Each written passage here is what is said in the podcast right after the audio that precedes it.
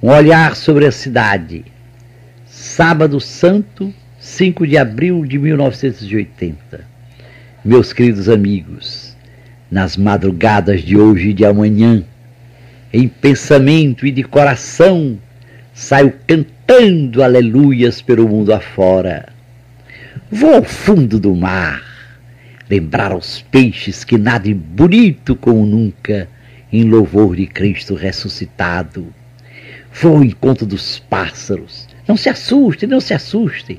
Venham lembrar que é Páscoa e pedir para hoje, para amanhã e sempre voos ainda mais lindos e cantos de alegria diante da vitória contra a morte. Deus me dá meio de descobrir plantinhas carregadas de botões. Elas ficam felizes de serem convidadas para criarem suas mais belas flores e com o mais cativante perfume. Os ventos param para ouvir a mensagem de Páscoa. Não peço vendavais. Ao contrário, lembro como os próprios anjos param para contemplar bailados lindíssimos que eles, os ventos, sabem criar para folhas e até papéis rasgados que rolam pelo chão. Com as crianças é fácil a gente se entender. Há esperanças grandes de as crianças de cada pequena comunidade, e de cada bairro, e de cada cidade, e de cada região, e de cada país, e do mundo inteiro, darem-se as mãos e dançarem uma enorme ciranda em louvor do ressuscitado e para pedir paz para o mundo. Com os jovens também não é difícil. Digo à moçada: com Cristo vocês se entendem. Vocês gostam de ver Cristo tão paciente com todo tipo de fraqueza humana. Não engoliu o fariseu orgulhoso que se julga ultra perfeito e julga e condena as fraquezas do próximo. Por estas e por outras é que vocês, jovens, meus irmãos, cantaram de ponta a ponta do Brasil: Jesus Cristo, Jesus Cristo, eu estou aqui. Com os jovens também é certo e é fácil cantar aleluia a Cristo ressuscitado. Se eu chamar os doentes, meus irmãos, e meus irmãos pobres, eles sabem que são de modo especial imagens vivas de Cristo. E ainda posso chamar os anjos. Eles regerão a grande sinfonia do amor em honra de Jesus ressuscitado. Até a próxima segunda-feira, às cinco para as sete, se Deus quiser. Um olhar sobre a cidade. Segunda-feira, 7 de abril de 1980. Meus queridos amigos, passou um filme em nossa cidade, Sonata do Outono, que foi visto por muitos e ainda merecia ser visto por muitos mais. É filme que sacode a consciência da gente, filme que faz pensar e há pessoas que, a pretexto de que a vida já é bastante dura, só querem ver filmes suaves, românticos, em que tudo termine bem. Sonata do Outono joga diante de nós e dentro de nós todo o drama da falta de compreensão entre as criaturas. Ingrid Bergman, uma das maiores artistas de todos os tempos, faz o papel de esposa e mãe que, preocupada com seu sucesso de pianista, esquece completamente o esposo e as duas filhas. A princípio, uma filha pequenina era doida pela mãe, a quem achava linda e cujo talento de pianista admirava a mais não poder. A mãe pianista, além das ausências das longas viagens para concertos sem fim, Estudava durante horas e horas, sem querer interrupção, nem o menor barulho. A garotinha ficava na porta de entrada da sala, onde estava o piano, esperando o momento de repouso. Quando soava a hora do pequeno descanso, a filha entrava radiante com o café e o jornal. Era o pretexto de ver mais de perto a mãe e, quem sabe, dela receber algum carinho. A mãe voava em cima do jornal, ávida de encontrar elogios a alguns de seus concertos. Começava a fumar um cigarro. Logo interrompia jornal e cigarro, beijava meio distraída a cabeça da filhinha Pedia desculpas porque não podia perder tempo e tinha que recomeçar os estudos de piano.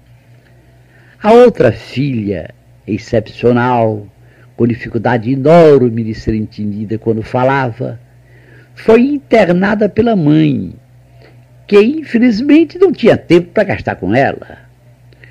O filme apresenta uma cena fortíssima em que a filha sadia, já casada, despeja em cima da mãe tudo o que guardar a vida inteira. Não esquece nada, sai tudo. E é grave, é duro, justamente porque a filha não perde a calma em todo o seu desabafo. Não só no próprio nome, mas também em nome do pai e da irmã doentinha. Ingrid Bergman revela toda a sua grandeza de artista, manifestando no rosto, sem dizer palavra, todo o remorso que sentia pela vida de incompreensão que levara junto ao marido e às filhas. Ela ainda tentou lembrar que, por sua vez, não tivera infância, nem adolescência, não tivera carinho, mas a filha, na sua indignação acumulada, na sua revolta, no seu ódio, não tinha ouvidos para escutar explicações que lhe pareceriam desculpas esfarrapadas. Filmes como Sonata do Outono tornam patente a necessidade imensa de compreensão.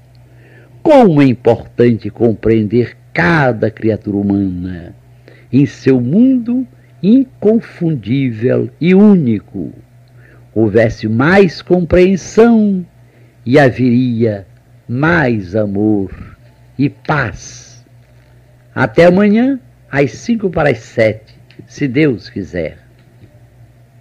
Um olhar sobre a cidade. Terça-feira, 8 de abril de 1980.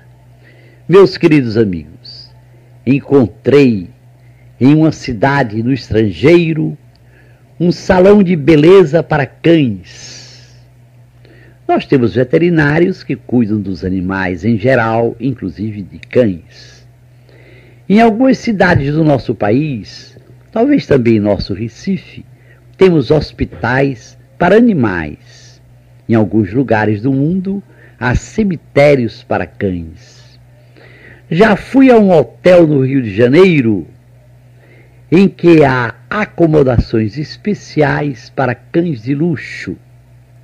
Mas salão de beleza para cães foi o primeiro que encontrei. Claro que não entrei, mas fiquei imaginando que ali os cães de luxo devem ser banhados, perfumados, devem ter as unhas aparadas. Se houver algum calo, não faltará calista Imagino que há de haver pinturas de pelos, como para as senhoras há pinturas de cabelos. Talvez, quem sabe, saiam, pelo menos as caderas de luxo, com batom, olheiras e unhas pintadas. E não duvido que o salão de beleza para cães até perucas ofereça. Claro que de modo algum me oponho a que se cuide dos animais. São criaturas de Deus, ocuparam o pensamento do Criador, são nossos irmãos, como nos ensina São Francisco de Assis. Aflige-me é que se cuide de animais, esquecendo o animal homem. Quanta criatura humana sem ter onde morar, sem ter vaga em hospital, sem ter o essencial com que se alimentar, sem ter como se enterrar no caso de morrer. Hoje, para pobre, tudo é cada vez mais caro. É caro, caríssimo viver. É caro, caríssimo adoecer. É caro, caríssimo morrer. Curioso é o amor que os pobres têm aos animais. Os retirantes, nossos irmãos nordestinos, quando são obrigados a partir, ou pela seca, ou pela enchente, ou pelo boi, ou por grandes obras públicas, quase nada têm para levar, mas muitas vezes partem levando o cachorro. Que os cães não me queiram mal. Sei de histórias lindas de fidelidade de cachorros. Não esqueço o verso célebre do poeta. Se entre os amigos encontrei cachorros, entre os cachorros encontrei-te amigo. Mas tenho certeza de que se os cães tivessem direito a voto, antes de pleitearem casas, hospitais e cemitérios para eles, haveriam de pensar nos homens. E as próprias cadelas teriam acanhamento de ouvir falar em salões de belezas para cães. Até amanhã, às cinco para as sete, se Deus quiser um olhar sobre a cidade. Quarta-feira, 9 de abril de 1980. Meus queridos amigos, quem assistiu à primeira fragmentação da luz? Os ingênuos tiveram e provavelmente continuarão tendo a impressão de riqueza. Em lugar de branco, apenas vermelho, alaranjado, amarelo, verde, azul, anil, violeta, sem esquecer a combinação das cores. O ideal seria que a luz gerasse as cores, mas as cores continuassem irmãs. Mas baste lembrar os racismos, ódio aos negros, ódio aos amarelos, desprezo pelos povos de cor as cores indefinidas passam mal. Por que o cinzento não se define? Filhos da luz, que fazeis em defesa da luz, vossa mãe? Em defesa das cores, vossas irmãs? Será utopia, será sonho a harmonia das cores? Estamos citando uma meditação do Padre José sobre a fragmentação da luz mas ele mesmo compôs a canção do arco-íris que apresentamos aqui. O arco-íris nos interpela. Como duvidar da harmonia das cores? Asseguro-vos que elas gostam de caminhar juntas. Elas se amam. Elas são verdadeiramente irmãs. Perguntai aos cegos se não é verdade. Perguntai aos cegos que são os verdadeiros videntes. Quando o dilúvio termina, não sentis necessidade de que esteja convosco, acalmando-vos, dando-vos segurança, o arco-íris? E tu, arco-íris, não sabes que tens o poder divino de fazer o dilúvio terminar? Até amanhã, às cinco para as sete, se Deus quiser. Um olhar sobre a cidade quinta-feira, 10 de abril de 1980. Meus queridos amigos, quem teria a audácia de sentir-se dono do ar? Quem teria a audácia de sentir-se dono da luz? Inútil continuar com novas perguntas. Os audaciosos estão a postos Prefiro não chamar de audaciosos os usurpadores. Audácia sagrada. O que escapou e o que escapa aos usurpadores? As águas, o firmamento, as estrelas. Usurpação terrível para a paz é a usurpação da terra. Chega-se rapidamente às guerras nascidas de nacionalismos extremados. E grave como as guerras, ele também uma guerra horrorosa é o direito de propriedade quando se torna insaciável, intocável, absoluto. Estamos citando a meditação do Padre José. Ele mesmo compôs, como complemento à meditação sobre fragmentação da terra, uma canção sobre a angústia da pomba da paz. Ela diz: Preciso levar aos homens o ramo de oliveira que o Senhor Deus me confiou. Por enquanto, não há lugar nenhum onde pousar. As grandes águas se espalham a perder de vista. Por enquanto, serão trucidadas as mãos que tentarem segurar meu ramo. Voarei a qualquer preço. Enquanto eu não cair de cansaço, enquanto eu não for morta, voarei, voarei, voarei.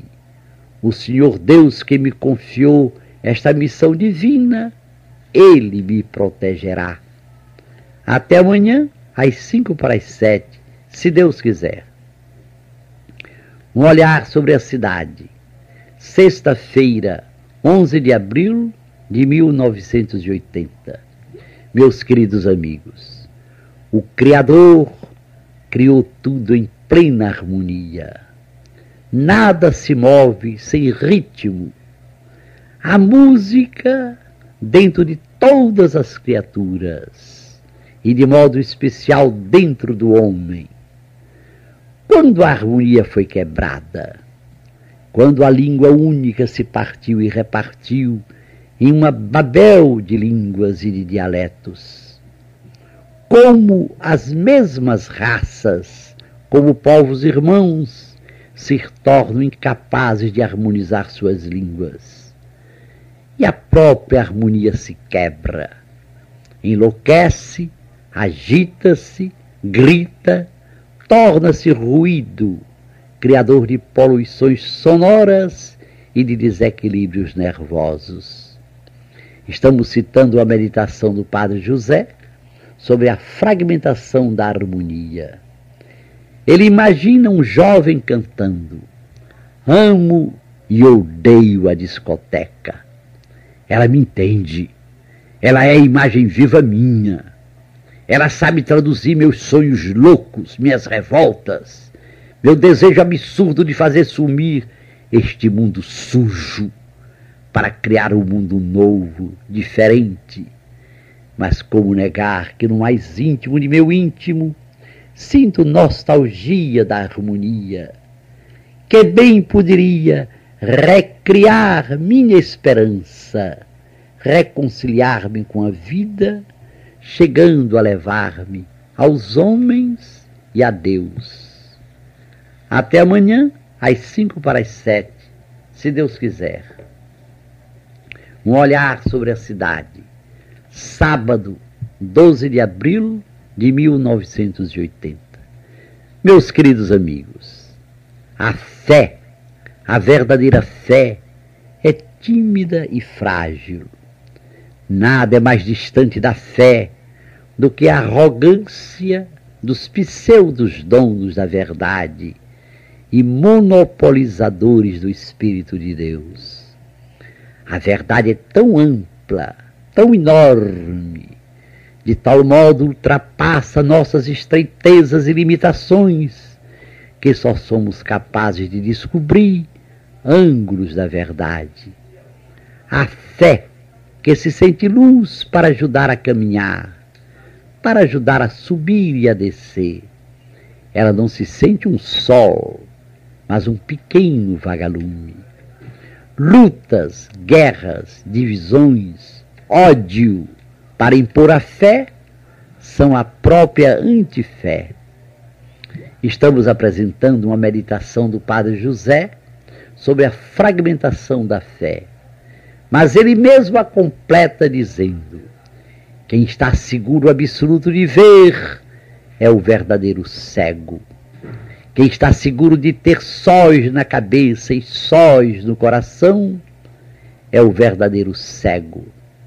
Quem pretende impor a fé e, em nome da fé, suscita divisões, suscita ódio, é o verdadeiro cego. Em casa do Pai, em nossa casa da eternidade, a fé não é mais necessária. E na medida do cuidado que tivermos de guardar a fé, de alimentá-la, na medida da humildade com que usamos a fé, será largo o nosso lumen gloriae, nossa luz da glória, que nos permitirá ver para sempre e de modo sempre novo, Senhor Deus, face a face, sem mais sombras de véus ou de mistérios. Até a próxima segunda-feira, às cinco para as sete, se Deus quiser. Um olhar sobre a cidade. Segunda-feira, 14 de abril de 1980. Meus queridos amigos, Deus é amor. O amor é Deus. Quando o homem participa do amor, o amor revela fome e sede de absoluto.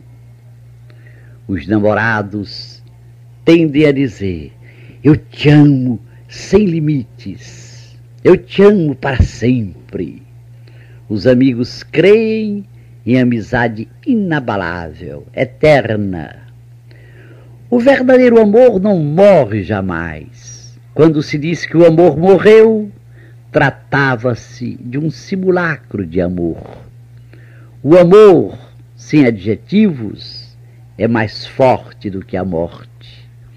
Nada é mais horrível, mais irrespirável do que o cadáver do simulacro do amor. O amor não se fragmenta. Quando o simulacro de amor se fragmenta, é mais triste do que o ódio é mais grave que o desprezo. Os presentes são como ausentes. As pessoas se tornam objetos, coisas. Faze de tua vida uma busca de amor. Estamos apresentando uma meditação do Padre José sobre fragmentação do amor, mas ele mesmo acrescentou esta canção, que é uma prece a Deus, que é amor Faze de nossas vidas uma busca de amor. Só tu, Senhor, pode livrar-nos dos simulacros do amor. Dá-nos o amor sem adjetivos, o amor mais forte que a morte, o amor que não se fragmenta, que não se quebra, que não diminui, que só faz crescer. Até amanhã, às cinco para as sete se Deus quiser. Um olhar sobre a cidade. Terça-feira, 15 de abril de 1980. Meus queridos amigos, vamos ouvir uma fábula de Leonardo da Vinci. Chama-se O Papel e a Tinta. Certo dia, uma folha de papel que estava em cima de uma mesa, junto com outras folhas exatamente iguais a ela, viu-se coberta de sinais. Uma pena, molhada em tinta preta, havia escrito uma porção de palavras em toda a folha. Será que você não podia ter me poupado esta humilhação? Perguntou furiosa a folha de papel à tinta. Espere, respondeu a tinta. Eu não estraguei você. Eu cobri você de palavras. Agora você não é apenas uma folha de papel, mas sim uma mensagem.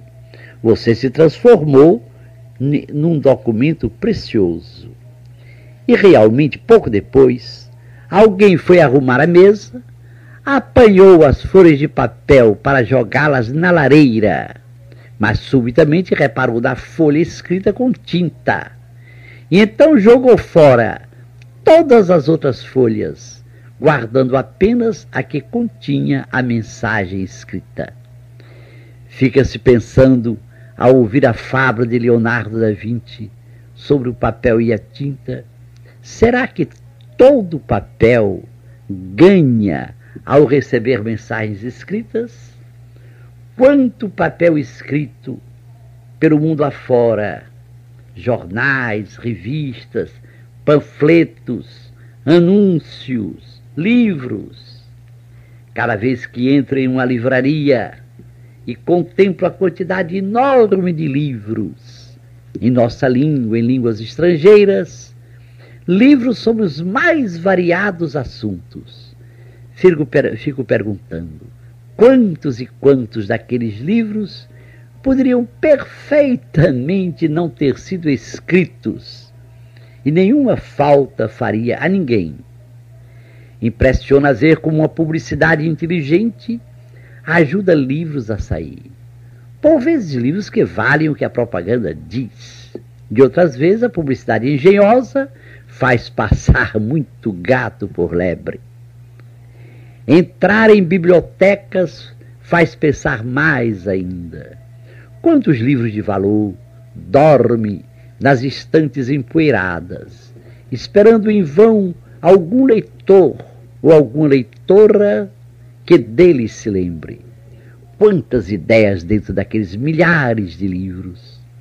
Saio das bibliotecas imaginando que em altas horas da noite as ideias, cansadas de ficar exprimidas entre as páginas de livros, Vêm respirar um instante fora dos livros. Já imaginaram o que deve ser o diálogo ou até a discussão das ideias quando se encontram a sós no silêncio de bibliotecas imensas cobertas de pó? Até amanhã, às cinco para as sete, se Deus quiser. Um olhar sobre a cidade. Quarta-feira, 16 de abril de 1980. Meus queridos amigos, Leonardo da Vinci tem uma parábola que faz pensar e pode levar a diversas interpretações. Vamos ouvi-la com atenção e juntos pensaremos depois que ensinamento quis transmitir-nos com ela o grande da Vinci. A parábola é sobre a aranha e o buraco da fechadura. Após ter explorado a casa toda, por dentro e por fora, uma aranha resolveu esconder-se no buraco da fechadura. Que esconderijo ideal! Quem jamais havia de imaginar que ela estava ali? E além disso, podia espiar para fora e ver tudo o que acontecia.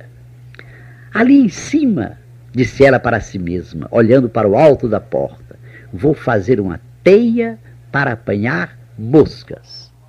Ali embaixo, acrescentou, observando a soleira, farei outra teia para besourinhos. Aqui ao lado da porta, vou armar uma teiazinha para mosquitos. A aranha estava exultante. O buraco da fechadura proporcionava-lhe uma nova e maravilhosa sensação de segurança. Era tão estreito, escuro e era revestido de ferro.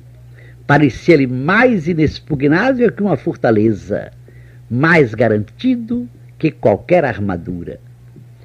Mergulhada nesses deliciosos pensamentos, a aranha ouviu o som de passos que se aproximavam. Correu de volta para o fundo de seu refúgio. A aranha se esquecia de que o buraco da fechadura não havia sido feito para ela. A chave foi colocada na fechadura e a aranha foi esmagada pela chave. Até aqui escutávamos a falar a, a fábula de Leonardo da Vinci. Que impressão ela lhes causa? De esmola grande, pobre desconfia. Encontrar um esconderijo que parecia uma fortaleza e com o privilégio de ver tudo o que se passava de fora, e podendo preparar diversas armadilhas para moscas, besouros e mosquitos, esconderijo daquela classe tem sempre um dono ou uma dona importante, com a chave, que entrou de fechadura dentro como quem entra na própria casa. Se esmagou a aranha, é que a chave nem podia imaginar que alguém viesse ocupar os seus domínios. Quem tem outras reflexões, além da sabedoria popular, que lembra que de esmola grande até santo desconfia. Até amanhã, às cinco para as sete, se Deus quiser. Um olhar sobre a cidade. Quinta-feira, 17 de abril de 1980. Meus, meus queridos amigos, posso continuar apresentando fábulas de Leonardo da Vinci? Hoje temos uma fábula, sem dúvida bela, mas discutível, muito discutível em seu desfecho. Trata-se de O Pintacílogo. Ao voltar para o ninho, trazendo no bico uma minhoca, o Pintacílogo não encontrou seus filhotes. Alguém os havia levado embora durante sua ausência. Começou a procurá-los por toda parte, chorando, gritando. A floresta inteira ficou cheia do eco de seus gritos, mas ninguém respondia.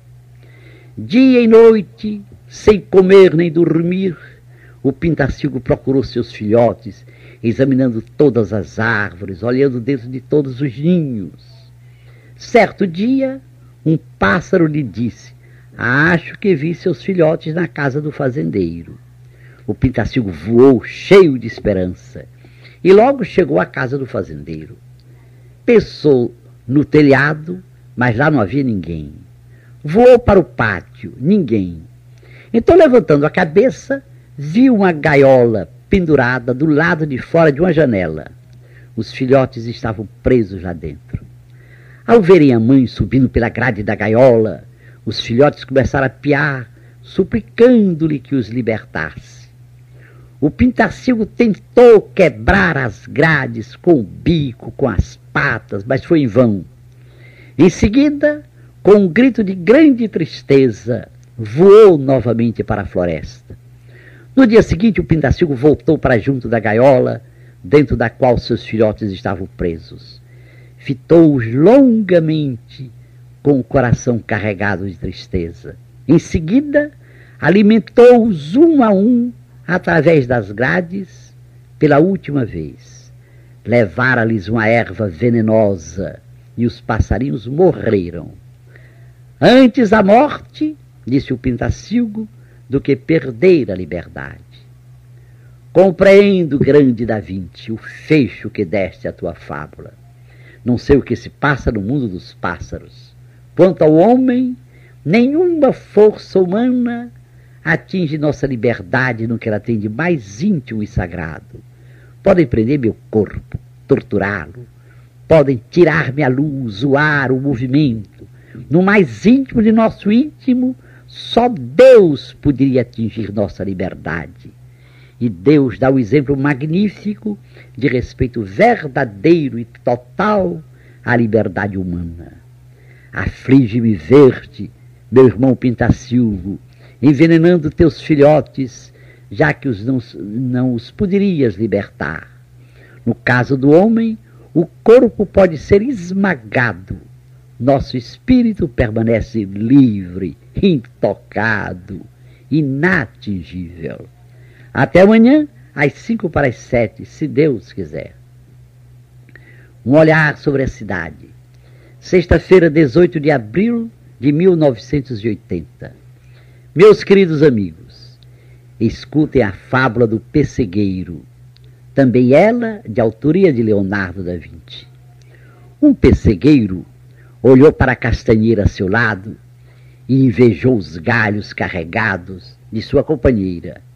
Por que esta árvore dá tantos frutos? pensou ele, e eu produzo tão poucos. Vou tentar fazer o mesmo. Não tente, disse-lhe um jovem pé de ameixas que ler o pensamento do pessegueiro.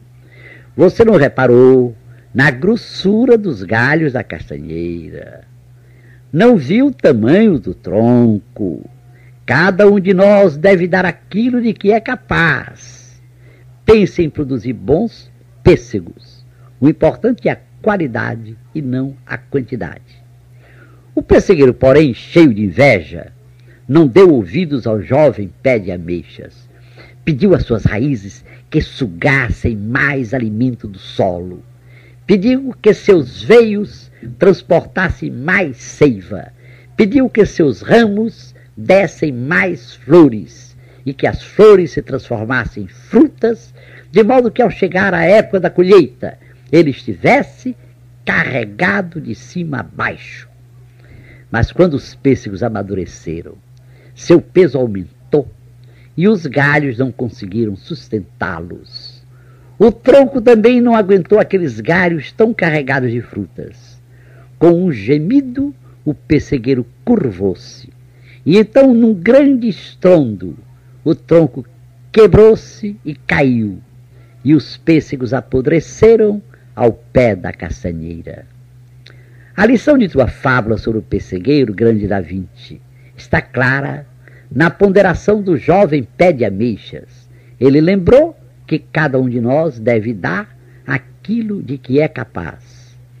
É verdade que na parábola dos talentos, Cristo nos alertou para a circunstância de que quem enterrou o talento foi quem recebeu um só e, com medo de perdê-lo, não fez frutificar. Como seria bom que cada um de nós, sem pretender ir mais longe do que pode. Cheguemos, no entanto, a corresponder plenamente aos planos divinos. Digo corresponder aos planos divinos, isto é, corresponder ao que Deus espera de nós. Em volta de nós, não raro, exigem de nós o que está além das nossas forças. Não falta quem exija laranjas do abacateiro. Se ele já dá abacates, por que exigir absurdamente que além de abacates, dê laranjas. Até amanhã, às cinco para as sete, se Deus quiser. Um olhar sobre a cidade. Sábado, 19 de abril de 1980. Meus queridos amigos, provavelmente cansei meus rádio ouvintes com toda uma semana de fábulas de Leonardo da Vinci. Perdoem, mas permitam que eu coroe a semana com a fábula sobre o cisne. O cisne arqueou seu pescoço flexível em direção à água e mirou longamente o seu reflexo. Compreendeu o motivo de seu cansaço e do frio que invadia seu corpo, fazendo tremer como se fosse inverno. Soube com absoluta certeza que sua hora era chegada e que devia preparar-se para a morte. Suas penas ainda eram tão alvas como em seu primeiro dia de vida.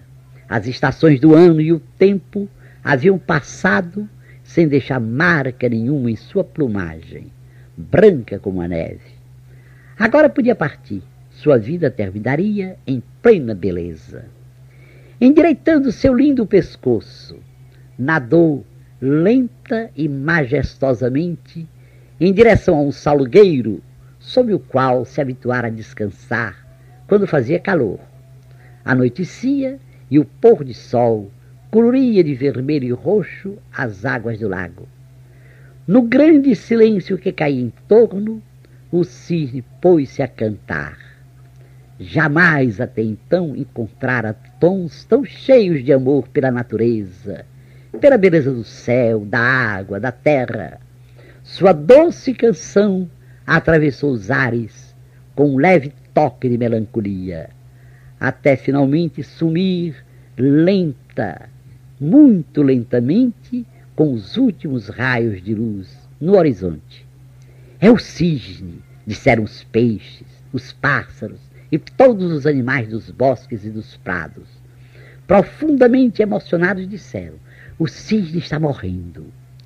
A fábula de Leonardo da Vinci sobre o cisne se baseia na lenda de que todo cisne pressente quando vai morrer e canta. Canta como nunca. Canta louvando o Criador e Pai, agradecendo o dom da vida e morre. leio e releio com agrado a fábula de Da Vinci sobre o cisne. E como gostaria que todos pudéssemos ter uma morte assim, que nós a pressentíssemos, mesmo não tendo voz, que naquele instante Deus nos desse meios de cantar, e o nosso canto fosse realmente adoração e ação de graças, e partíssemos para a casa do Pai, para a nossa casa da eternidade, deixando aos parentes e amigos a lição viva de que para nós, criaturas humanas, a morte é de verdade o começo da eternidade. Até a próxima segunda-feira, às cinco para as sete, se Deus quiser. Um olhar sobre a cidade. Terça-feira, 22 de abril de 1980. Meus queridos amigos, para que o meu povo saiba o que fui fazer na França e o que estou procurando fazer na Itália, terei a confiança de explicar aqui. Sempre desejei prestar contas de minhas viagens. Nem sempre foi possível. O arcebispo de Paris, o cardeal Marty, está se aposentando e vai deixar Paris. Quis que no tempo dele de arcebispo eu fosse mais uma vez falar na cidade dele, desta vez para o Socorro Católico, Secur Catholique, que é a menina dos olhos do querido amigo. O Secur Catholique organizou um congresso com este tema apaixonante e oportuníssimo. Paris, encruzilhada de povos, terra de acolhida ou terra de repulsa? Bem que nosso Recife ganharia em ter a coragem de examinar se ele também está repelindo ou acolhendo. O grave é que aqui, como em Paris e em toda parte, há acolhida para os turistas que têm dinheiro para gastar e repulsa para quem já chega expulso de outros lugares pelo crime de ser pobre. O que o socorro católico queria era justamente que antes de eles provarem como Paris está ficando uma cidade cruel para os pobres, eu mostrasse como isto que acontece em Paris e em todas as grandes cidades é fruto de mecanismos que fabricam miséria no mesmo instante em que, para os privilegiados, fabricam riqueza. Mas o socorro católico sabe que, sem fechar de modo algum os olhos para os problemas gravíssimos do mundo de hoje, com mais de dois terços da humanidade em situação subhumana de miséria e de fome, ao lado dos mecanismos criadores de miséria, há mecanismos criadores de esperança. E não se trata de esperança enganosa, alienada e alienante. Trata-se de esperança verdadeira como não ter esperança vendo o povo suíço pedir que o ajudemos a alertar sempre mais a consciência das pessoas de boa vontade da Suíça, que, como em toda parte, são muito mais numerosas do que podemos imaginar? Como não ter esperança vendo Paris desejosa de mostrar aos franceses de boa vontade o lado desconhecido da capital da França. E acontece o mesmo nos demais países da Europa e na América do Norte, Estados Unidos e Canadá. Acontece o mesmo no mundo inteiro. Até amanhã, às cinco para as sete, se Deus quiser. Um olhar sobre a cidade. Quarta-feira, 23 de abril de 1980. Meus queridos amigos, como disse aqui, da França irei rapidamente à Itália, a Turim e a Milão para palestras em universidades. Na Sicília, em Catânia, deverei funcionar como relator do sétimo Congresso Nacional de Comunidades de Base da Itália. O tema geral do Congresso é a prece nas pequenas comunidades eclesiais, fonte de comunhão e motor de promoção humana. Engana-se quem pensa que as pequenas comunidades de base abandonam a oração, desprezam a prece para cuidar apenas de promoção humana, de libertação. As comunidades de base alimentam na oração o amor a Deus e o amor ao próximo. O que há de muito especial na oração das comunidades de base é que as comunidades de base são pequenas tem uma dimensão humana.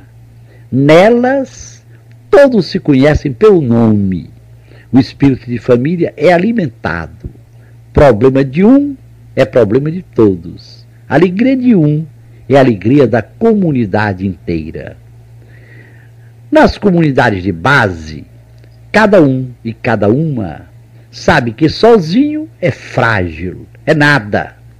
Unidos são uma força desde que se unam, não para pisar direitos dos outros, mas para não permitir que ninguém pise direitos que não são presentes nem dos governos nem dos ricos, mas dádiva do Criador e Pai. A união nas comunidades de base não é alimentada no ódio e não se baseia na violência. Ódio não constrói, violência gera violência. É na oração comunitária que se alimenta a força pacífica das comunidades de base. Qualquer dos sacramentos vivido comunitariamente é alento para todos. Um batismo preparado e vivido pela comunidade. A confirmação vivida pelos jovens com participação direta da comunidade inteira.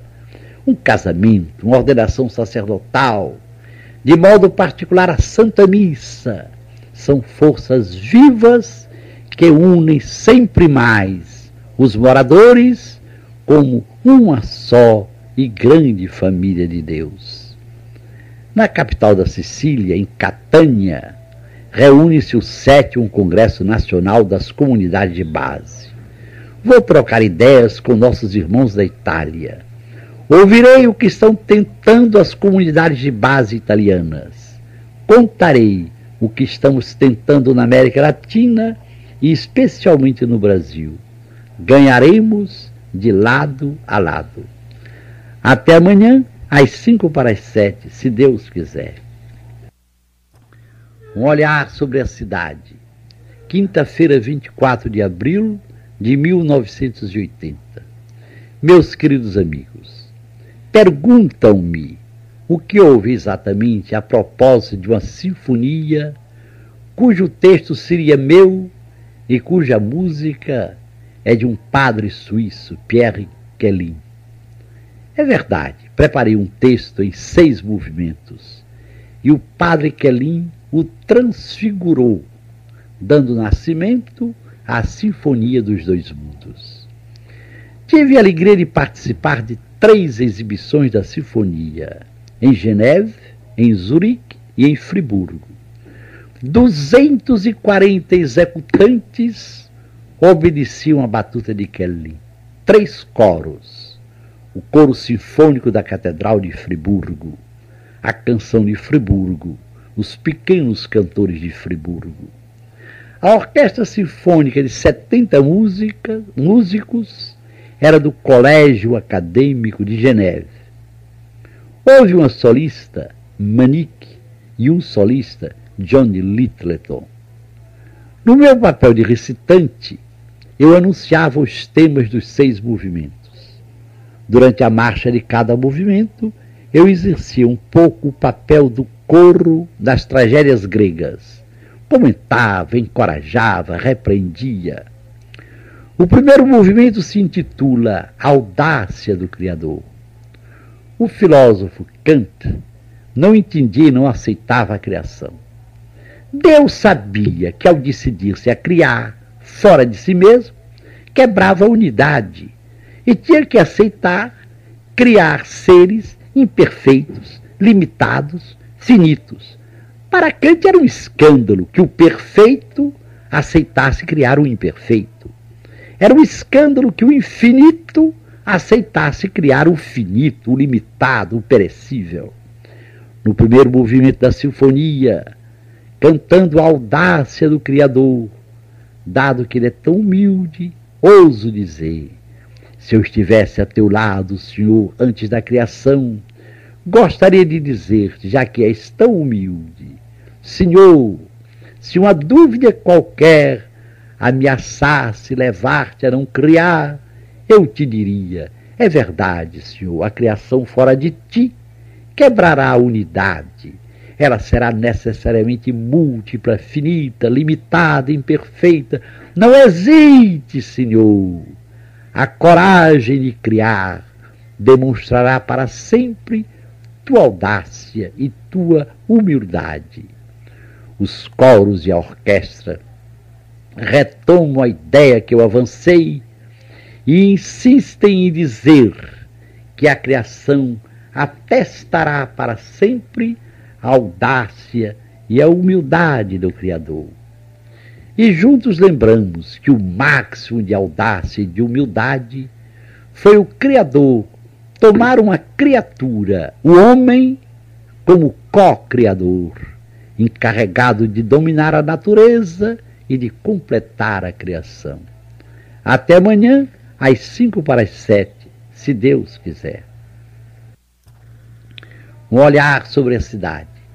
Sexta-feira, 25 de abril de 1980. Meus queridos amigos, na Sinfonia dos Dois Mundos, no primeiro movimento, exalta-se a audácia e a humildade do Criador. Humildade porque ele sabia que ao criar, teria que aceitar criar o que já rompia a unidade. E fora de si, ele, Deus infinito, teria que criar o finito, o limitado. Ele, Deus perfeito, perfeitíssimo, teria que criar o imperfeito, o limitado. O máximo de audácia foi escolher o homem, criatura como as demais criaturas, para ser um co-criador, encarregado de dominar a natureza e completar a criação. No segundo movimento, a criação inteira quer conhecer esta estranha criatura, escolhida pelo Criador para ser co-criador encarregado de dominar a natureza e completar a criação. A princípio, a criação contempla o homem com curiosidade e uma ponta de ciúme. Chega mesmo a admirar o homem. Em breve descobre que na linha da inteligência o homem demonstra que participa mesmo do poder criador de Deus. Mas da linha do egoísmo, o homem continua tão primário. No terceiro movimento, começa-se a ouvir a interrogação: quem vai ganhar? A luta não se passa apenas do foro íntimo de cada criatura humana. A luta se reflete no embate dos mundos. A gente sai da sinfonia com a voz de Johnny Littleton, o admirável cantor negro que reside em Paris. Acredito que também fiquem no pensamento e no coração dos ouvintes, dos participantes, alertas como este. À primeira vista, parece que o ódio se apodera da terra. Depois da Segunda Guerra Mundial, quantas guerras locais já arrebentaram?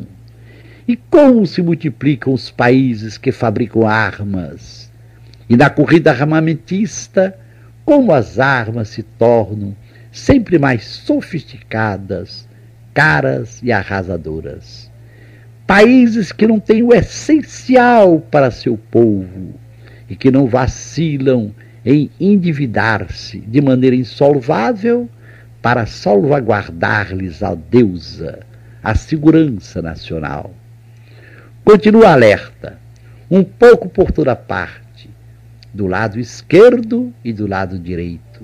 Há sequestros, torturas, pessoas que desaparecem para sempre, exilados, refugiados. E no fundo deste terror e desta insegurança, uma sociedade de desperdício. Dito assim, é fraco. é o que vivo denunciando há 10, 12, 14 anos nas viagens ao exterior. Mas com um alerta de sempre se torna inesquecível com a cobertura da música, dos instrumentos e das vozes. Até amanhã, às cinco para as sete, se Deus quiser. Um olhar sobre a cidade. Sábado, 26 de abril de 1980. Meus queridos amigos, tenham sempre o cuidado de não temer a verdade. Cristo disse que só ela nos libertará. Tenham sempre o cuidado de não temer a realidade dura, duríssima.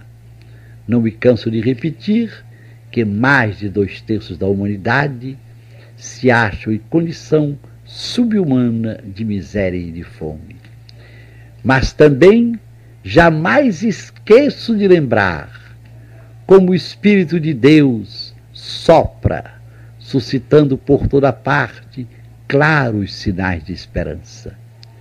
Johnny Littleton, o solista masculino da Sinfonia dos Dois Mundos, pergunta como explicar estas grandes novidades. Os fracos se descobrem de repente fortes e invencíveis, sem recorrer à violência e à loucura das armas. Quem fabrica as armas? Os opressores dos pequenos, dos humildes. No meio dos coros que retomam, aprofundam e transfiguram estas verdades, eu mesmo digo: os fracos descobrem que eles se tornam fortes e invencíveis na medida em que se unem não para pisar direitos dos outros, mas para impedir que ninguém venha pisar direitos deles, que não são presentes dos governos, nem dos ricos, mas dádiva do Criador e Pai. Como sempre a música e os coros retomam as verdades que eu levanto e lhes emprestam tonalidades inesquecíveis continua a sublinhar claros motivos de esperança, dizendo: como explicar que do lado industrializado e rico se multipliquem sempre mais grupos com nomes diferentes, com diferentes lideranças, com diferentes objetivos específicos, mas todos tendo o mesmo claro denominador comum: a decisão de ajudar a criar um mundo mais respirável, mais justo e mais humano. Muitos não sabem que já duas vezes, a primeira vez na Holanda, em Driebergen, a segunda na Irlanda, em Londonderry, tentavam os encontros internacionais de alternativas de não violência ativa. Hoje, a não violência ativa mantém um secretariado internacional em Antuérpia, na Bélgica, em contato permanente com mais de 1.500 grupos de não violência ativa. Cabe a Manique, a deliciosa solista feminina da Sinfonia dos Dois Mundos, lembrar que o Espírito de Deus suscita nos países pobres comunidades de base, estas primeiras legiões vindas do mundo pobre. O Espírito de Deus trabalha para unir as comunidades de base dos países pobres com os grupos de não violência ativa, para que forjem juntos amanhã um mundo mais respirável, mais justo e mais humano. Até a próxima segunda-feira, às cinco para as sete, se Deus quiser um olhar sobre a cidade. Segunda-feira, 28 de abril de 1980. Meus queridos amigos, na Sinfonia dos Dois Mundos, mesmo depois de lembrar que o Espírito de Deus está soprando e despertando claros sinais de esperança, tanto nos países subdesenvolvidos como nos países industrializados, o quinto movimento da sinfonia nos apresenta a espiral da violência. Não vacile em proclamar a miséria como a violência número um, violência mãe de todas as violências. Em Oslo, na Noruega, um cientista respeitado no mundo inteiro, John Galtung, realizou uma pesquisa cuidadosíssima, comparando o número de mortos das duas guerras mundiais com o número de mortos ocasionados cada ano pela miséria, e conclui que a miséria mata mais do que as guerras mais sangrentas. E além de matar um número incrível de pessoas cada ano, a miséria reduz mais de dois terços da humanidade a uma condição subhumana. No caso de crianças que já nascem subnutridas, em consequência da subnutrição materna, quando a fome se prolonga pelos dois ou três primeiros anos de vida, a criança fica marcada de debilidade mental para o resto da vida. Então, não é demais considerar nos nossos tempos a miséria como a violência número um. Quando as pessoas feridas pela miséria não aguentam a situação e se revoltam e explodem, já é a violência número dois. Vem então a reação em nome da segurança nacional e é a violência número três. Estamos então em plena espiral da violência. Quem tem olhos de ver e ouvidos de ouvir, acompanhe através da sinfonia a espiral da violência tal como a vemos cobrindo países inteiros. Quando a tempestade que traduz a espiral da violência abranda um pouco, ouve-se o coro dos pequenos cantores. Cada vez que os pequenos cantores interferem, a emoção é profunda. São vozes tão claras, tão puras, parecem vindas do céu. E nós, as crianças, pensai em vossos filhos, Amanhã é o nosso tempo, amanhã é o ano 2000. Pensai nisto desde já. E ainda há quem pense que violência se esmaga com violência, sem ir às raízes da violência, sem atingir a violência mãe de todas as violências, será inútil pensar em mundo sem ódio, sem agressões, sem violências. Até amanhã às cinco para as sete, se Deus quiser. Um olhar sobre a cidade. Terça-feira, 29 de abril de 1980. Meus queridos amigos, a Sinfonia dos Dois Mundos que estamos comentando aqui termina lembrando que de fato é noite sobre o mundo. Sem exageros, podemos dizer, é meia-noite sobre o mundo mas Cristo preferiu nascer à meia-noite. Se ele tivesse medo das sombras, teria nascido à meio-dia. Ele preferiu meia-noite, porque ele sabe que quanto mais negra é a noite, mais bela é a aurora que ela carrega no seio. Ouve-se então a solista, ouve-se Manique, cantando sua mais bela canção, a princípio cheia de dúvidas, Quanto mais negra é a noite, mais distante é a aurora. Ontem está no esquecimento e ainda não é hoje. No meio da noite estou nua diante das portas e as portas estão fechadas. No meio da noite o rebanho errante das sombras busca em vão a liberdade. No meio da noite eu parto, pertenço ao número dos filhos deserdados. Quanto mais negra é a noite, mais distante é a aurora. Ontem está no esquecimento e hoje não existe ainda. Mas de repente, Manique, no meio da noite, ouve o grito de um recém-nascido. As dúvidas caem, o medo some, a esperança invade-lhe o pensamento e o coração, e ela canta: Quanto mais negra é a noite, mais brilhante é a aurora. Ontem está no esquecimento, mas o hoje renasce da morte. As crianças cantam mais uma vez, e nós, as crianças, pensai em vossos filhos. Amanhã seremos grandes. O ano 2000 é o nosso tempo. Os dois solistas perguntam cantando: Aurora, depois da noite verás os dois mundos unidos? Um canto, uma sinfonia. A música, quando é música, desperta a música que Deus deposita dentro de todos nós. A impressão, depois de ouvir a música de Pierre Quelin, é de que todos deixávamos a sala de concertos com música desperta, cantando dentro de nós. Até amanhã, às cinco para as sete, se Deus quiser. Um olhar sobre a cidade. Quarta-feira, 30 de abril de 1980.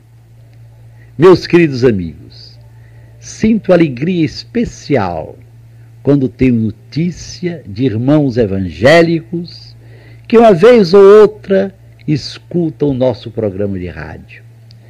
Tenho então que dar uma explicação especial a estes queridos irmãos. Fiquem certos de que para mim e para toda e qualquer pessoa que conheça bem a doutrina católica, o nosso único Salvador, único, é Cristo, Filho de Deus que se fez homem para salvar-nos. Maria, a mãe de Cristo, não é de modo algum vista como salvadora. Vou repetir: nosso único Salvador é Cristo. Entendo que vocês tenham de vez em quando a impressão de que exageramos em nossa atitude para com Nossa Senhora. Mas vocês se lembram da profecia que está no Evangelho, no hino que Maria cantou ou rezou quando foi saudada por sua prima Isabel. Todas as gerações me chamarão bem-aventurada. Os católicos e os ortodoxos continuamos costumamos dedicar o mês de maio àquela que foi escolhida por Deus para ser mãe de Cristo e nossa mãe. Tenho paciência de escutar este edital para a vigília de maio, edital para 30 de abril. Senhor, baixa um edital com a tua chancela de Deus e de Rei. Ordena e com que alegria tua ordem será seguida. Que no instante exato em que despontar o mês de maio, as flores do mundo inteiro deixem escapar o mais suave perfume que possuírem. Só assim a terra do exílio poderá saudar devidamente a Senhora de Maio a rosa mística, a rainha das flores. Posso apresentar ainda uma meditação intitulada Salve Rainha? Sinto que estou na terra, não tanto quando os meus pés se arrastam pelas estradas e pelas ruas, tropeçando, cansando, nem quando o suor me banha a testa ou tenho de abrigar-me contra o frio quando mais sinto que estou na terra, é quando o irmão querido, queridíssimo, torce sem notar um pensamento meu, magoa-se sem razão. E o mais triste é que em certos instantes o melhor é calar, pois quanto mais se explica, mais aumenta a confusão. Em momentos assim, entendo como nunca a salve rainha e ergo os olhos aflitos e o coração amargurado à doce rainha deste triste vale de lágrimas. Até amanhã, às cinco para as sete, se Deus quiser.